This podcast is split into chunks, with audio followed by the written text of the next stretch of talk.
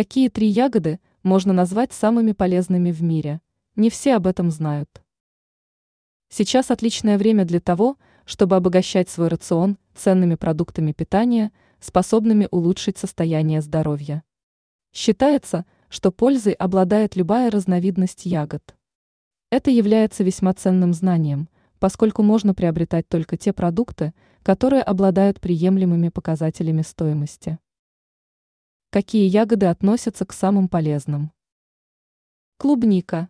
Некоторые скептически относятся к клубнике, считая, что в ее составе практически нет ничего полезного, за исключением витамина С. Но это заблуждение. Эксперты считают, что клубника улучшает не только иммунитет, но и делает человека более энергичным, выносливым и сильным. Также ягода улучшает состояние здоровья. Черника.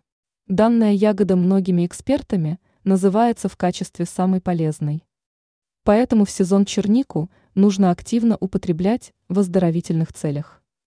Черника не только способствует сохранению зрения, но и препятствует развитию возрастных изменений мозга. Еще ягода защищает сосуды и сердце и снижает риск развития других опасных заболеваний. Смородина.